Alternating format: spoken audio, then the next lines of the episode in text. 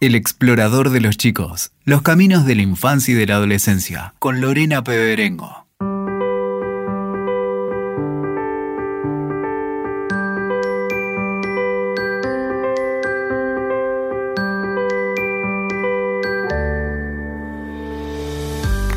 Qué alegría volvernos a encontrar para explorar nuevos episodios de los caminos de las infancias y adolescencias. Muy bienvenidos al episodio 21 del Explorador de los Chicos.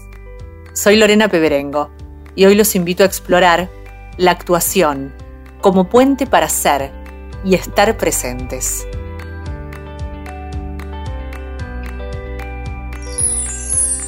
Como en cada episodio, antes de comenzar, los invitamos a sumarse a este ciclo. Pueden enviarnos un mail a elexploradordeloschicos.com. También pueden contactarnos por Instagram. Allí nos encuentran como Explorador de los Chicos y Explorador-Cultural. Ya en el próximo episodio, el tema que exploraremos fue propuesto por un seguidor de este canal. Así que los invitamos a ser parte de esta comunidad, compartiéndonos su opinión acerca de los episodios que van escuchando o sugerencias que tengan y temáticas que les interese que investiguemos. Acompañar a los chicos en el camino del crecimiento es nuestro propósito, como también trabajar en equipo, y aquí todos son bienvenidos a sumar su voz.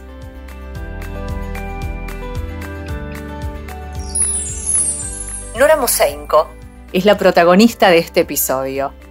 Ella sostiene que en el arte circula con naturalidad la idea del talento, la inspiración, el virtuosismo. Con el paso de los años, confiesa, me han conmovido enormemente procesos creativos lentos, y no por eso poco profundos, ligados al trabajo, la paciencia y al compartir de manera colectiva. Aprender una disciplina artística segura es un movimiento en relación a la vitalidad, movimiento de despliegue, de aparentes retrocesos, de nuevos despliegues, de preguntas, de mucho goce, de aislamiento de gran apertura. La intención de su escuela de teatro es acompañar ese camino. Teniendo como compañía el tiempo, es posible albergar estos estados sin emitir juicio. La invitación es a permitir que aparezca la actuación, que nos sorprenda y nos encuentre abiertos y desprevenidos.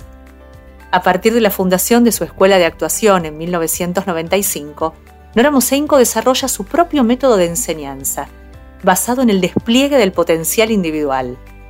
Un método de enseñanza pedagógico que otorga herramientas para la vida. Hacia allá vamos, a explorarlo, para conocer qué despierta en los chicos el lograr ser ellos mismos.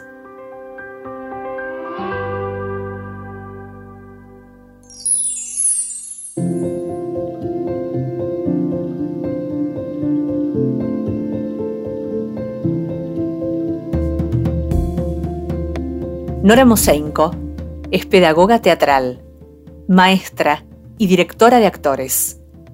Trabajó y fue premiada en cine, teatro y televisión, en proyectos como Magazine for Five, El Descueve, Glorias Porteñas, El Faro y Cara de Queso, entre otros. Desde hace 30 años, de manera ininterrumpida, sigue formando actores.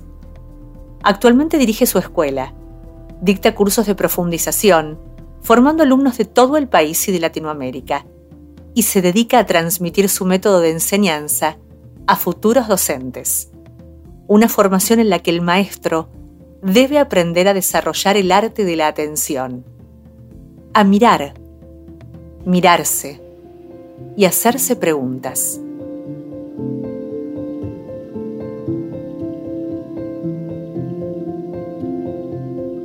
Nora Mosenko, muy bienvenida al Explorador de los Chicos. Muchas gracias. Muchas gracias por invitarme. Quiero comenzar este encuentro preguntándote si se descubre quién uno es actuando. Se descubre que, que uno es mucho más de lo que pensaba, lo cual habla de que descubrir es un acto infinito y en movimiento Y algo muy hermoso es que uno narra emociones distintos, es decir, que lo que cambia es que uno cambia la manera de sentir cosas, aún recuerdos. Es decir, que lo que cambia es la amplitud de quién uno es, el movimiento de quién uno es, y creo que el movimiento es el acto más vivo que hay. Dícese de, de tu método que es de autotransformación. ¿Por qué? Sí, a mí me encanta que, se pueda nombrar así y que no se le tenga miedo eh, a esa palabra o que se la deje en los confines de la psicología. Yo creo que lo que he visto, sobre todo en muchos chicos y adolescentes, también en adultos, es que se produce una transformación muy alta porque no la estás buscando. Esa es la primera cosa que me parece que cuando uno va a cambiar uno va a querer, esa voluntad de querer sacarse algo de encima, hace que lo observe tanto que finalmente parece que se escapa. Y acá, como ocurre algo de mucha transformación, porque en realidad no está puesto ahí el punto, está puesto en lo que hay y en lo que ocurre, y es una paradoja el nivel de transformación que trae. Siempre que me preguntan esto, tengo el recuerdo de una alumna que tenía 12 y que me miró y me dijo, yo no, te, un día llorando y me dijo, yo no sabía que tenía esto adentro. Como una sensación no de, de transformación, de mejorar, que es una palabra que a mí no me gusta, sino de estar conmovida por ver que es mucho más de lo que ella creía, de lo que los demás padres, maestros le dijeron que era. Entonces es una sensación emocional, no es que uno se transforma porque mejora. Y este punto a mí me importa muchísimo, que no, no tiene que ver con, curarse de algo. ¿Cómo percibís a los chicos y adolescentes de esta generación con respecto a las inquietudes que desembarcan en tu escuela, ¿no? Un ámbito que propicia la libertad al transitar un lenguaje artístico como es el teatro. Mira, eh, a mí me encanta eh, cuando ellos comparten. Una de las cosas que, más siento, que justo me dijo un alumno hace muy poco, eh, ellos sienten que están muy armados alrededor de la idea de no fracasar y les causa muchísimo dolor eso. Es decir, sobre todo los adolescentes llegan y cuando empiezan a entrenar sienten que están agotados de la idea de ser ellos mismos una competencia con ellos mismos, de, querer, eh, de no querer eh, fallar. Entonces, en general, eh, es interesante porque es una, el teatro uno lo imagina como un acto de exposición de alguien, de gente que se sienta segura. Y yo digo que es todo lo contrario, es para la vulnerabilidad, no, es exactamente lo contrario de lo que uno imagina. Es una herramienta para los para los que nos sentimos vulnerados, para los que nos, sentimos con un mundo interior, con preguntas, con percepciones, y ellos llegan sintiendo que descansan de la posibilidad de tener que hacer las cosas bien, de tener que hacer las cosas, pero muchísimo hablan de esto, pero muchísimo. Hay una anécdota muy linda de una nena de 8 que llegó otra nueva, me la contó un maestro de la escuela, y que la vio nerviosa en su primera clase de actuación y le dijo, no, no te preocupes porque acá no hay bien ni mal. Le dijo la otra nena. Y me pareció adorable, como que vio en, en la otra, vio ese dolor de llegar a un lugar nuevo, que en realidad el miedo no, no tiene que ver porque uno tiene miedo, lo que uno tiene es miedo a no estar a la altura, miedo como si uno tuviera que ir hacia algún lugar o mostrar y darle algo al maestro. Y me parece que cuando algo de eso descansan, ellos sienten que vienen a un lugar con ese descanso. Por eso yo hace muchísimos años tomé una decisión que en su momento fue muy alta, que es que en mi escuela no se hacen muestras. Y otra vez uno diría, pero ¿cómo? Actuación, hay que mostrarlo y los papás quieren ver enseguida algo que se produjo. Y yo digo, ¿cómo puede ser que no haya espacios privados creativos donde haya tiempo. ¿Por qué ya a los seis, siete meses una persona tiene que mostrar un resultado de lo que hizo? ¿Por qué tiene que ser todo tan visible? Eso yo me pregunto mucho y veo lo que ellos sufren. Y empiezan a disfrutar de estar presentes sin necesidad de visibilizar en la palabra y en los hechos que hay algo para mostrar. Entonces es exactamente lo opuesto de lo que uno cree la actuación, que es que muestra, exhibe, todo lo contrario. Y desde que no hubo muestras, por más que hay un montón de alumnos que trabajan profesionalmente, pero el proceso es el placer del, del entrenamiento y no el que eso se tenga que convertir en algo hacia afuera. Pienso al escucharte en la instantaneidad, ¿no? Que pareciera ser el valor de este tiempo, como así también la productividad. ¿Cómo se trabaja en tus clases eh, el dolor que trae el tener que ser todo el tiempo productivo? Es, es impresionante porque los chicos tienen la posibilidad muchas veces de darse cuenta que en su, que en su vulnerabilidad, si no son líderes naturales, en que, les va bien en el deporte o, este, o que tienen una actitud eh, estándar de liderazgo, empiezan a sentir que hay otros modos de estar entramados con los demás que no son esos. Y entonces, para, mm, es un descanso en lo colectivo porque el tema de, de lo instantáneo, como está ocurriendo ahora, es un dolor muy grande porque es un dolor que todavía para los padres es muy difícil desear que su hijo esté adentro de un espacio donde sea uno más. Es muy difícil lo que estoy diciendo. Yo soy madre y sé que en el fondo todos los padres queremos ese hijo especial y que nos digan rápido que ese hijo es divino, que le va bien, que tiene algo especial, que rápidamente mostró algo. Y como yo soy devota de la, de la idea del trabajo y la permanencia, no del especialismo, y siento que en los padres, aún desde el acto más amoroso, quieren que por favor su hijo brille. Y yo a veces me pregunto, ¿no desean que su hijo tenga recursos en los momentos de incomodidad? ¿No, le, no, no es un gran deseo y profundo que, que para un padre, que en el hijo ocurran momentos de incomodidad y tenga recursos y tenga interlocutores para que esos momentos sean parte de la vida y no sean algo a resolver dramáticamente? Entonces la productividad es casi como, por favor, por favor, por favor, que no se vea que yo tengo miedo, que no sé, que estoy confundido, que son todas palabras preciosas para el acto creativo. Entonces es una paradoja, porque los padres quieren que se desarrollen creativamente, pero no quieren que haya tiempo para las preguntas y las zonas de incomodidad. Entonces hay procesos, y tengo, alumnos extraordinarios, no sé, Ofelia Fernández fue alumna mía, que ahora es una persona muy conocida políticamente, ha sido 10 años alumna en la escuela, y hay tantos seres que han estado con tiempos de repliegue, de escucha a los demás, de observar y no de accionar, y que después de esos tiempos hay niveles de despliegue enormes.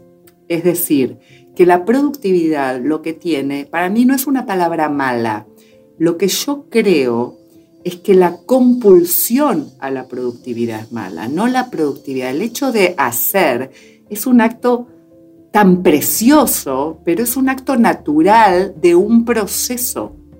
Yo muchas veces le digo a los alumnos, hacer muchas veces es descansar, hacer muchas veces es esperar, hacer muchas veces es estar triste o estar sombrío y dejar que eso esté en un entramado creativo.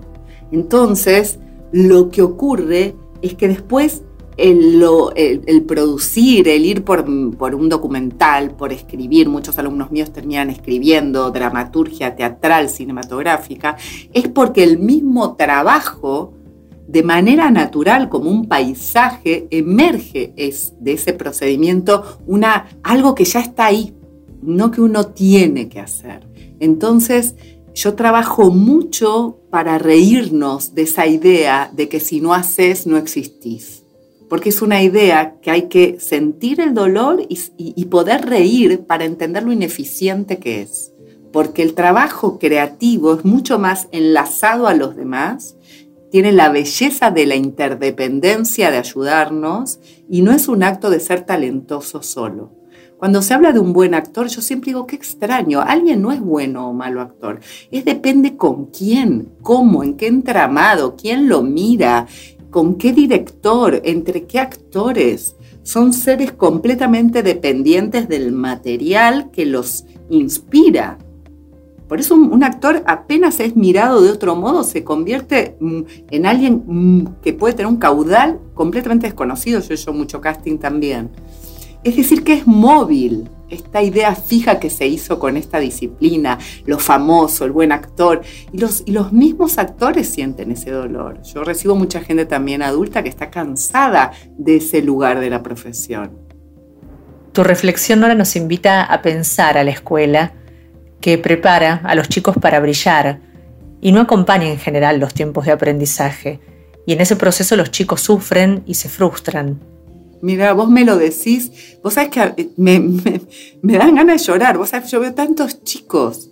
Mira, yo siempre cuento una anécdota, lo he hecho en muchas conferencias, que dijo una alumna hermosa, Sofía, se levantó de, de, una, de un ejercicio y dijo, me acabo de dar cuenta que no es que yo no tengo ideas, que no es que yo no tengo pensamientos creativos, es que pienso como me enseñó la escuela, pienso en bien o en mal. Ella me lo dijo, o sea, ella lo vio.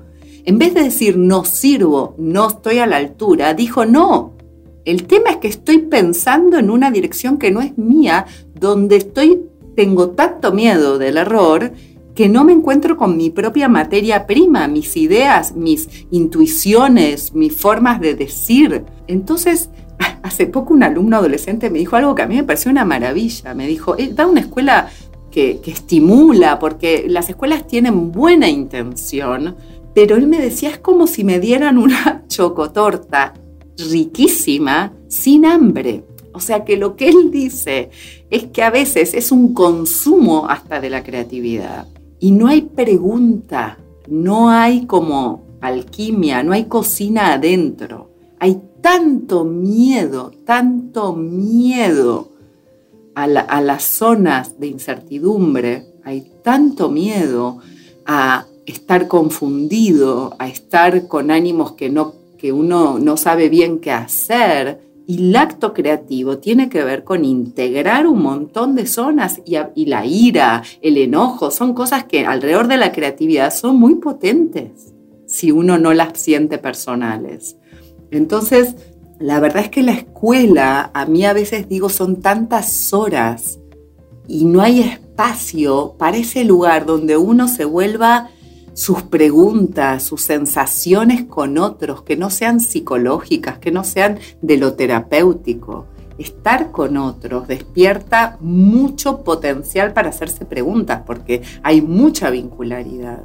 Entonces, realmente siento que la escuela está tan también tan sedienta de la productividad que siente que va a perder tiempo si va a tener escenarios más interiores. La escena de la clase es una imagen muy poderosa y es protagonista del trabajo que venís realizando con diferentes profesionales.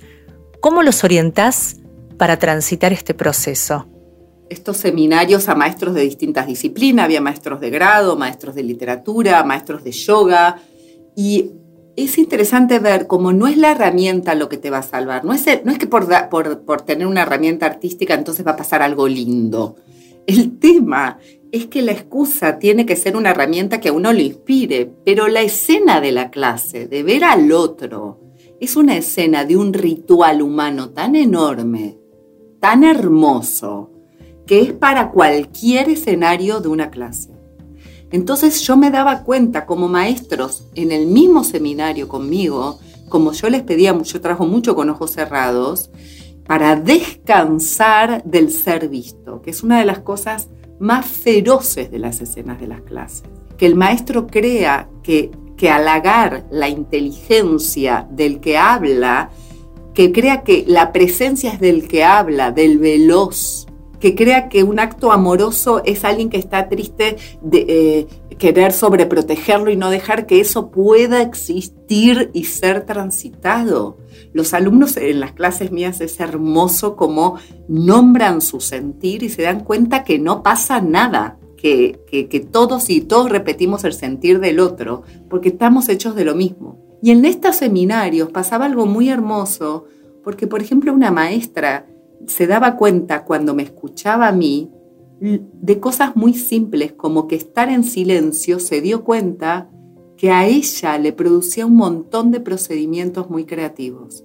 Es decir, que necesitan los maestros practicar esto consigo mismos, porque aunque enseñes algo hermoso, vas a estar atravesado por ese modelo cultural de la velocidad, del miedo a que el otro haga silencio, del miedo a, que, a no gustar, del miedo al quilombo, del miedo a la desatención. En pandemia yo decía, por favor, ábranse a que digan que, que, sienten dolor, a que vengan en pijama, a que descansen una siesta. Y nada de esto trajo desatención, trajo una amplitud enorme de sensibilidad. Entonces, los mismos maestros lo que les pasaba en los seminarios, yo siento que hay que unir lo racional a lo artesanal de la emoción. Porque uno está muy acostumbrado a pensar que uno necesita una herramienta y aplicarla. Y siempre pasa de largo de lo que es traducirlo con verdad. Los chicos y los adolescentes aman la verdad. Por más que le digas algo hermoso, si no es verdad, es decir, vos le podés decir a un chico, te tomate tu tiempo, tomate tu tiempo. Y, lo, si lo que vos sentís es en el fondo que lo que querés es que esa persona rápidamente salga de ese estado, que esa persona rápidamente te quiera o deje de hacer quilombo, que rápidamente cambie como está, los todos escuchan la verdad. Por lo tanto, mejor decirle a un chico, mira, te voy a contestar en un ratito, porque ahora lo que te voy a decir ni a mí me va a gustar. Y los alumnos aman la verdad, porque eso trae humanidad. Por lo tanto, no tienen que agradar a alguien que tiene el saber, están con alguien humano, por lo tanto el saber no le pertenece ni al maestro ni al alumno, le pertenece a la experiencia. Esto a mí es algo que me importa muchísimo. Un maestro honesto no es un maestro que dice, no sé, no tengo nada para hacer, es un maestro que está atento a su propia humanidad. Los alumnos eso lo aman. Un maestro que dice, me lo pregunto con vos. ¿Qué, respuesta te darías? Yo muchas veces les digo, ¿y vos qué respuesta te darías? Y ayer una alumna dijo, calmate. Y le digo, ¿crees que decirte calmate? Ella a sí misma. Le digo, ¿crees que eso te ayuda? Y salió de la clase y me escribió un mail larguísimo diciéndome, no me ayuda para nada me di cuenta que lo que me puedo decir es sentí tranquila, ella misma. Entonces eso es mucho más poderoso que que yo les diga a todos, sientan, sientan, que es lo que uno cree de una clase de actuación. No, o sea, no es un acto libre donde no importa nada, es un acto de mucha atención percibirse. Y un maestro necesita otorgar humanidad para que el otro sienta su respuesta. Yo creo mucho en eso en que muchas veces se les quita poder a los alumnos, se les quita poder a los alumnos para que el maestro se sienta fuerte y que el poder es de la escena de la clase, ni siquiera de los alumnos, es de lo colectivo, ¿no? Y aparece Nora en escena el no sé, ¿no? Que, que el adulto le cuesta asumir porque genera incomodidad. Animarnos los adultos a expresar que no tenemos todas las respuestas. Así es. Así es. Vos sabés que con la pandemia, a mí, que es un acto realmente donde la humanidad estamos atravesando un momento de mucha incertidumbre, la palabra no sé, para mí, me detengo un segundo en esto porque le tenemos miedo a una palabra que es existir. le tenemos miedo a lo único que sabemos, que es que no sabemos. O sea, le tenemos miedo a lo que somos, a de lo único que podemos dar cuenta, es que no sabemos. Que no solamente no sabemos antes de ir a un lugar lo que va a ocurrir, no sabemos cómo, cómo, de qué se trata amar, de qué se trata estar enojado. O sea, todo le podemos poner no sé. Yo trabajo mucho con la palabra no sé como llave, porque lo que veo que los alumnos me contestan con el no sé como experiencia es el no sé. Es lo más juguetón que hay. Es muchos se ríen y se ríen y se ríen, otros lloran y les ocurre lo que les ocurre, pero básicamente el no sé hace que lo que ocurra ocurra. Es decir, el no sé no te deja vacío, te deja en contacto. Entonces, me parece que hay algo, que es una palabra que yo creo, la quiero, la aprecio, que es la palabra contacto.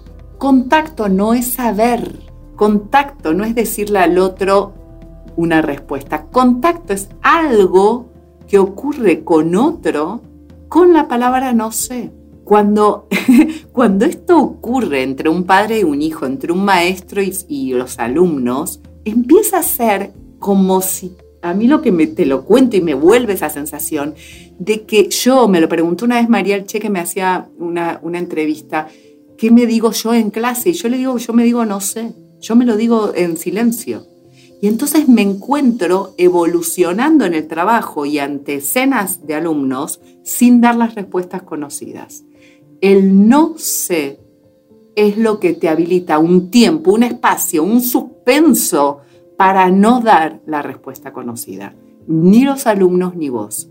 Y eso es, no es negarla, es dejarla en no sé, porque a veces uno quiere cambiar y se pone rígido ante, ante lo nuevo y se pone voraz ante lo bueno, que yo digo que uno dice cosas buenas, pero desde la voracidad como nos queremos comprar cosas. Entonces uno compra ideas buenas y sanas. Yo creo que el no sé abre a todo, abre a ver que uno ya quiere que las cosas estén limpitas y rápidas. Y eso es muy bueno registrarlo. Los que tenemos hijos, si lo practicamos, va, a ser hermosísimo. Bueno, citaste también hace instantes al error, ¿no? El error lo pienso como oportunidad de, de aprendizaje, porque en todo caso cometer errores es salir al encuentro de lo nuevo, donde el mejor resultado es lo inesperado. Así es, vos sabés que Hace poco alguien, eh, ah, eh, un periodista de música me contó que existen los erroristas, ¿no? algo así, tienen como un, son un grupo, ¿no? Y en la dramaturgia muchas veces yo trabajo con los que me escucharon mal y se, y se producen formulaciones altamente poéticas en los errores, muchísimo más interesantes que lo que yo formulé. O sea, que lo que yo digo con la escucha errada, pero del momento, crea una tercera cosa que en general tiene muchísima belleza. Igual que pintores eh, con, cosas cerradas, ven entonces la forma nueva sobre el error, ni que hablar la física, casi el error como verbo constante, o sea, hay que equivocarse muchísimo porque si no, no hay investigación. Eh, para mí la física es, me parece de las cosas más preciosas como asociarlas al trabajo artístico, porque es muy curiosa, porque es muy curiosa. Entonces, la curiosidad no tiene nada que ver con hacer las cosas bien. Es imposible ser curioso. Yo a mis alumnos les doy una, eh, como una metáfora que a mí me parece muy graciosa. Les digo, ustedes imagínense un bebé gateando, gateando, que dice, ¿y para cuándo caminar? ¿Y para cuándo caminar? Entonces, yo, así vienen a la clase. Vienen a ya querer estar en otro lado ningún bebé dice, está gateando, no dice, ¿y para cuándo caminar? Y así uno aprende, aprende idiomas, percibe completamente. Entonces hay algo de que ser alumno, que es algo que vamos a hacer hasta que nos muramos, alumnos, porque venimos a aprender, es un acto que tiene esto de, de estar donde uno está. Y que realmente el error el error es un acto no es que hay que perdonarse el error, estamos hechos de errores, pero que hay una apertura en el error. Hace poco con mi hija, para mí es una, yo lo registro, se rompió una taza y mi primera reacción siempre es el dolor de que se rompe algo que uno considera valioso. Suspendí esa idea y le dije a mi hija Inés, tiene 10, ¿quieres terminar de romperla afuera? Entonces, ella fue la terminó de romper y guardamos otro pedazo que quedó para cuando alguien tenga ganas de terminar de romper algo. Y la tenemos en un lugar que todavía nunca la usamos. Lo que pasó ahí es que se abrió la escena. Se abrió. Eso es la creatividad. Es una, algo que parece que es algo se convirtió en otra experiencia. Eso pasa cuando vemos una película que nos gusta, una obra de danza, una... sentimos que algo en, un, en, cosas que reconocemos, vínculos, narraciones, relaciones, está expresado de un modo que adentro mío se abre algo. Yo cuento esto porque es muy simple, pero esto es el acto de una clase. No podemos decidir quiénes, qué alumnos son buenos. ¿Cómo vamos a saber cuando en realidad el otro no sabe de sí y está hecho de opiniones. Solo podemos dejar el no sé como guía, pero de oro, porque es la única manera de dar respuestas distintas nosotros, de que ellos se encuentren con respuestas distintas y la emoción que trae celebrar esa escena que es nueva es lo que yo llamo lo colectivo porque se crea como una dicha donde nadie necesita decir yo soy un genio, soy una maestra extraordinaria, yo soy un actor extraordinario. No necesitas defenderte.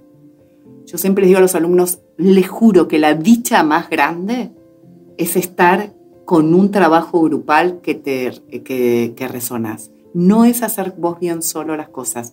Eso, eso vos crees que querés eso, pero les aseguro que la mayor dicha no es esa. No son los premios porque uno trabaja con la energía del otro. Uno completa el acto creativo con el otro, ¿no? Así es. Y nos necesitamos, creo que la pandemia también trajo eso, ¿viste? Que decís, wow, qué precioso te parece precioso un vecino, te parece preciosa la persona que viene a traerte un, pescado. O sea, la otra me pasó en la pandemia que, le conté de, de los lentes de luz azul para la computadora, pues no usaba, y se lo conté al señor de la pescadería y volvió otra vez y me dijo, me acordé de lo que me dijiste. De repente, esa, esa posible interacción, hay un otro.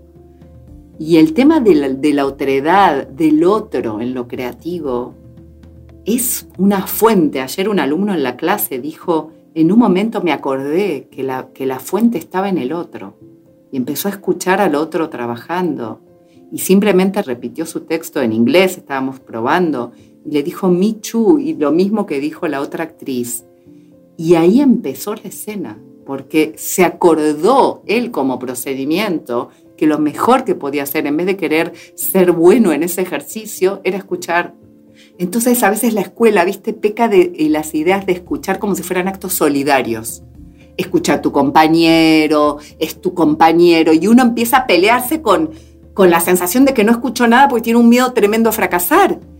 El escuchar no es porque uno tiene que ser buena persona, es porque en un momento uno se rinde y se da cuenta que escuchar te pone en un lugar creativo a vos. No porque sos mala persona y tenés que ser buena. El tema moral que se armó en la escuela, escucha a tu compañero, escuchalo, hace que los chicos tengan mucho miedo de sus emociones, que en realidad son solo envidia, comparaciones, querer ir tan rápido como, como el otro. Y yo todo eso les pido que lo nombren. ¿Qué sienten? Que son lo más lento, sienten que son los mejores y nadie todavía los descubrió. Entonces, todo esto cuando es nombrado, uno se da cuenta que quiere descansar de escuchar eso adentro de uno. El error, la pregunta, herramientas que aparecen como parte de tu método, ¿no? Pedagógico. Y la pregunta, ¿no? La pregunta que uno se inquieta y piensa, ¿se la hacen los maestros en la escuela? ¿O es un ejercicio poco habitual porque siempre la pregunta parece estar dirigida al alumno? Me encanta eso, me encanta lo que estás diciendo porque hablaba con, con una persona que trabaja en el Ministerio de Educación y yo le decía, es necesario primero que haya preguntas en los maestros, que haya sed, que haya, viste, que haya, porque primero tiene que haber, ¿podrá ser esto distinto? Hay algo, hay algo acá que me incomoda, tiene que haber sed, pregunta, tiene que haber necesidad, no tiene que haber, si hay ganas de soluciones, pero no de preguntas, ah, para mí es un problema, porque el hallazgo está en la pregunta. Cuando uno toca la buena pregunta, no te tenés que ocupar de la respuesta. Esto me, parece algo que lo desarrollo mucho con los maestros y mucho con los alumnos. O sea, el punto es que a veces no te haces la buena pregunta. Por eso yo muchas veces repregunto, ¿qué quisiste decir? ¿Esa es la pregunta que te organiza? ¿Eso es lo que de verdad te estás preguntando? ¿O la pregunta esconde un, pero ¿cómo es? Decime la respuesta y resolvamos esto rápido. Porque si la pregunta es cómo se hace con un chico que, se mueve todo el tiempo, esa no es una pregunta. Esa no es una pregunta.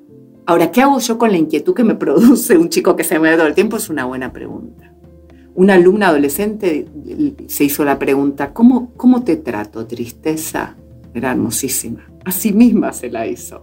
Que es mucho mejor que estoy triste. Otro alumno me dijo, eh, yo no sabía ni que estaba triste. No sabía ni que esto era parte de mí porque tenía tan desarrollada la fortaleza que su voz vulnerable ni la conocía. Entonces la pregunta a veces es, ¿y si no sé, no pasa nada? Es esa pregunta que, te, que, te, que te hace sentir algo. Entonces hay que entrenar el sentir, no el hablar del sentir. Es decir, fuerza, esta, pila, ya va a pasar. Eso es una, son todas ideas. Hay que contactar con el sentir como textura, como textura, como, como vitalidad.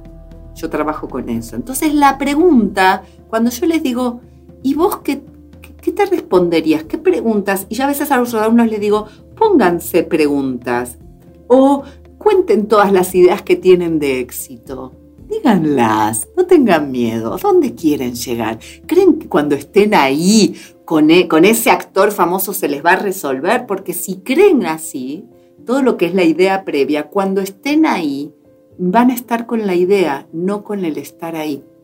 Entonces, enterarnos de nuestras ideas de éxito y enterarnos va a hacer que contactes con las buenas preguntas. ¿Será esto mi verdadero deseo? Bueno, nos acercás el estar ahí y esto me conecta con el, estar presente. Atendiendo a esta versatilidad ¿no? que tienen los chicos de poder hacer varias actividades a la vez, de conectar poco tiempo con un momento y pasar a otro, de esta dificultad para focalizar la atención. ¿De qué manera se consigue estar presente? Vos sabés que me estoy acordando, siempre me acuerdo de, comentarios de alumnos, a mí me encanta, porque yo digo que yo tengo el trabajo con los seres humanos, y de ahí viene mi reflexión, lo cual siempre para mí lo que me enciende es lo, humano, ¿no? Y él me decía que cuando llegaba a la clase conectaba con otro tiempo, porque afuera de la clase estaba tan estimulado, y sobre todo por lo electrónico, estoy un adolescente, que me dice, ay, volví a recordar este tiempo. Mira cómo lo nombró, este tiempo es decir, que lo que hay es una cualidad distinta de tiempo. Yo creo que decirle a alguien, déjalo electrónico y ya no te resuelve nada, porque lo único que hace es abstinencia de eso. El tema es, ¿de qué manera se crea otro tiempo? ¿De qué manera un chico o un adolescente se empieza a darse cuenta que extraña ese tiempo, como me decía este alumno, que lo quiere, que es sabroso, que, que le resulta, que me dice que es, ay por Dios, qué suerte que volvió este tiempo. ¿A qué llamará este tiempo? Efectivamente, tiempo del error, tiempo de escuchar, tiempo donde no hay a dónde llegar, tiempo de sentirse. Y esto no como problema. Entonces, tiempo para estar confundidos, tiempo para estar encendidos. Entonces, creo que el tema es de, qué manera esto empieza a ser un espacio real, esta, digamos, en vez de luchar contra la voracidad del tiempo y lo electrónico, que hace que eso se vuelva demasiado real, porque uno lucha y entonces eso se multiplica, yo me, me pregunto cuántos espacios hay de esta cualidad. Yo veo adultos que, que pasaron años sin contactar, que, que, que les resulta conmovedor contactar conmovedor y se habilita su escritura, se habilitan a los músicos sus canciones. Es decir, es muy creativo el acto de otro tiempo. Si uno piensa ahora en Bach, en los, esos seres tenían, morían a los 30 y habían hecho eso, es porque había otro tiempo. Entonces, si el valor es, vivir mucho, pero con este ritmo, es una acumulación de años nada más. Es decir, lo que vale es el otro tiempo porque es un tiempo muy exquisito, porque es un tiempo que uno recuerda, es un tiempo que uno toca, es un tiempo que, está asociado a, las percepciones, a las sensaciones, y todo el arte es eso. La música te crea otro tiempo, ¿no? Entonces yo creo que la pregunta primero, más que resolver la voracidad, es reconocernos todos voraces y ahí preguntarnos por los entramados que generan otro tiempo, aún tiempos de reflexión, tiempos del pensar de otro modo, ¿no? Este... A partir de, tu propia experiencia con, con, los chicos, de trabajar hace tantos años, invitándolos a hacer y estar presentes, te preguntaría para terminar, ¿qué aprendiste del proceso? ¿Qué aprendiste de los chicos que pueda servir de guía a los adultos? Que navegamos en un mar de interrogantes cuando tenemos que educarlos y acompañarlos? Eh, por un lado, una de las cosas que más aprendí, mira, te la digo y me emociona, ay, me emociona, es que de verdad necesitamos tiempo para, los chicos piden mucho tiempo para sus procesos. Están, eh, están desesperados por ser mirados sin tanto susto por lo que sienten, sin tanto enseguida eh, eh, síndrome de esto, síndrome de alimentación, síndrome de, de, déficit de atención. Y no digo que eso no exista, ni, ni estoy en contra, ni me peleo con eso. Digo que si está solo eso, donde los chicos ven la mirada de sus padres asustados con sus propias tristezas, los ven, los ven, los ven así, He tenido una mamá que con un chico me, ha dicho de una manera tan honesta que sentía que no lo podía querer. Una mamá me vino a compartir eso. Después fue un chico que la hizo viajar por el mundo con las giras de teatro que hizo. La hizo conocer Europa. Ese chico al que ella no podía querer. Y yo he visto muchas historias y me conmueve porque me conmueven a mí las historias del trabajo donde lo que veo es que el espacio, muchas veces los padres no lo pueden dar, pero el espacio de la escuela lo puede dar. Porque es un espacio donde no tenés esa cercanía de padre que te sentís tan responsable y en el fondo tan culpable que por eso querés resolverle todo al otro, que finalmente es otro. Y entonces yo veo hay una alumna que me decía, no quiero que se termine la pandemia porque no quiero que, me, volver a tener que ir a actividades y que me pregunten cómo me fue. Como basta de tener todo el tiempo que dar cuenta de que lo que pasa tenga una forma, de que lo que pasa, si pasa algo difícil, lo resuelva, cambie de ánimo. Tengo una alumna que solamente en la experiencia adolescente empezó abrió su dolor y empezó a estudiar portugués, empezó a escribir muchísimo y escribió en base a lo que escuchaba de los demás y se enteró que escribir era una llave. Entonces, los chicos lo que piden no es que le preguntes qué te gusta, es que lo dejes hacer proceso, porque muchas veces no lo saben. Y en el mismo proceso, ella se enteró que escribía, otro se enteró que cantaba, otro se enteró que tenía una poética tremenda. No saben antes, uno sabe antes de sí mismo todo lo que le gusta. A veces los padres tienen esa idea, entonces quieren que, ser mirados más como misterio y como pregunta, donde esté incluido lo que les pasa y estar en espacios así, Entonces hay padres que me dicen, por favor, no quiere perder ese espacio, ya no saben ni cómo llamarlo, pero es algo que no saben, pero donde lo que pasa es, un chico chiquito dijo, yo vengo, debía tener 11, se lo dijo un maestro, yo vengo acá, le dijo a la mamá, a sentir lo que siento. Me pareció filosófico lo que le dijo. No le dijo vengo a sentir, le dijo vengo a sentir lo que siento. Eso es contacto es mucho más que aceptación, es como una experiencia, que es una palabra que a mí me gusta mucho, hacer experiencia. Y siento que los alumnos los veo descansar. Ayer uno me dijo, interioricé todo lo que escuchaba. No quieren tener más recetas, no quieren más las recetas, no las aguantan más de cómo ser exitoso, cómo ser un adulto eh, que, productivo. Y el mundo se cayó en ese punto. Entonces me parece que necesitan también el valor del entramado colectivo. Yo tengo sensación que la palabra comunidad volvió no como una cosa hippie, sino como de verdad algo más horizontal, más horizontal, que está totalmente vinculado a lo singular, no a perderse en la horizontalidad, ¿no? Tengo muchísimos registros de alumnos, pero digo, lo que más siento es eso.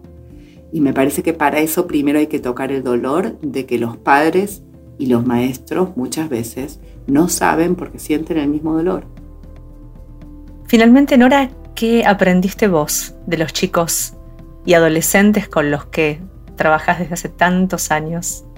Ay, todo, todo. O sea, quiero decir, yo a veces me digo, ¿qué me diría yo como maestra? O sea, yo aprendo de lo que aprendo ahí, porque soy completamente falible en, mis roles nuevos. Eh, aprendo, eh, aprendo a que, a que es infinito, ¿viste? A que no me cansa. Entonces me doy cuenta que, el, que, el, que estar. A veces se dice de la docencia como que cansa, ¿no? Y yo hace mucho que estoy en el aula y lejos de cansarme, me siento completamente cada vez más viva ahí porque cada vez estoy menos preocupada por mí, porque aprendí esto. En ese, es con ellos donde yo me pude hacer mis propias preguntas. Es decir, que un vínculo es para preguntarse, es para abrir como madre, no es para cerrar. Yo con ellos aprendí eso, ¿no? Entonces digo, ¿Cómo será ahora? ¿Cómo será la pandemia? Y ahí me encontré con el valor de dar clases de ese modo. Y siempre creo que el punto es la pregunta. Tiene que haber sed de pregunta más que de respuesta.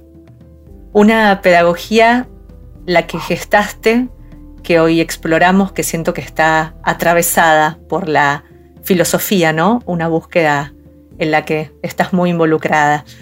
Por eso te agradecemos infinitamente este encuentro porque nos has invitado a descubrir la actuación como una herramienta de transformación. Muchas gracias, un placer este intercambio, de verdad. Será hasta pronto, gracias.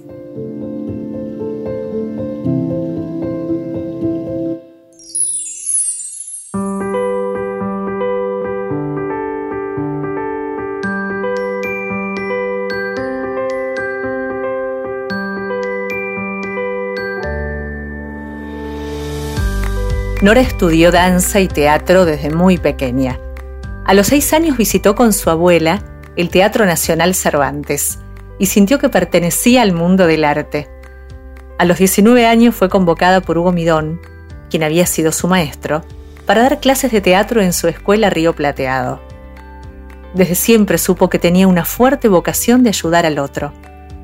Su escuela de formación actoral es un laboratorio para poder ser uno mismo donde los chicos, adolescentes y adultos se disponen a vivir la experiencia sin sentencia, sin juicio de valor. Allí, la prueba, el error y la pregunta son bienvenidos.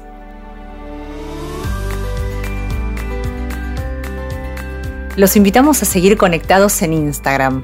Nos encuentran con el nombre Explorador de los Chicos y también en Instagram en explorador-cultural. No olviden enviarnos los temas que les gustaría que exploremos en próximos episodios. Nos reencontramos muy pronto.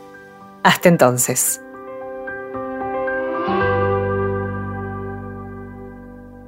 Escuchaste El explorador de los chicos. WeToker. Sumamos las partes.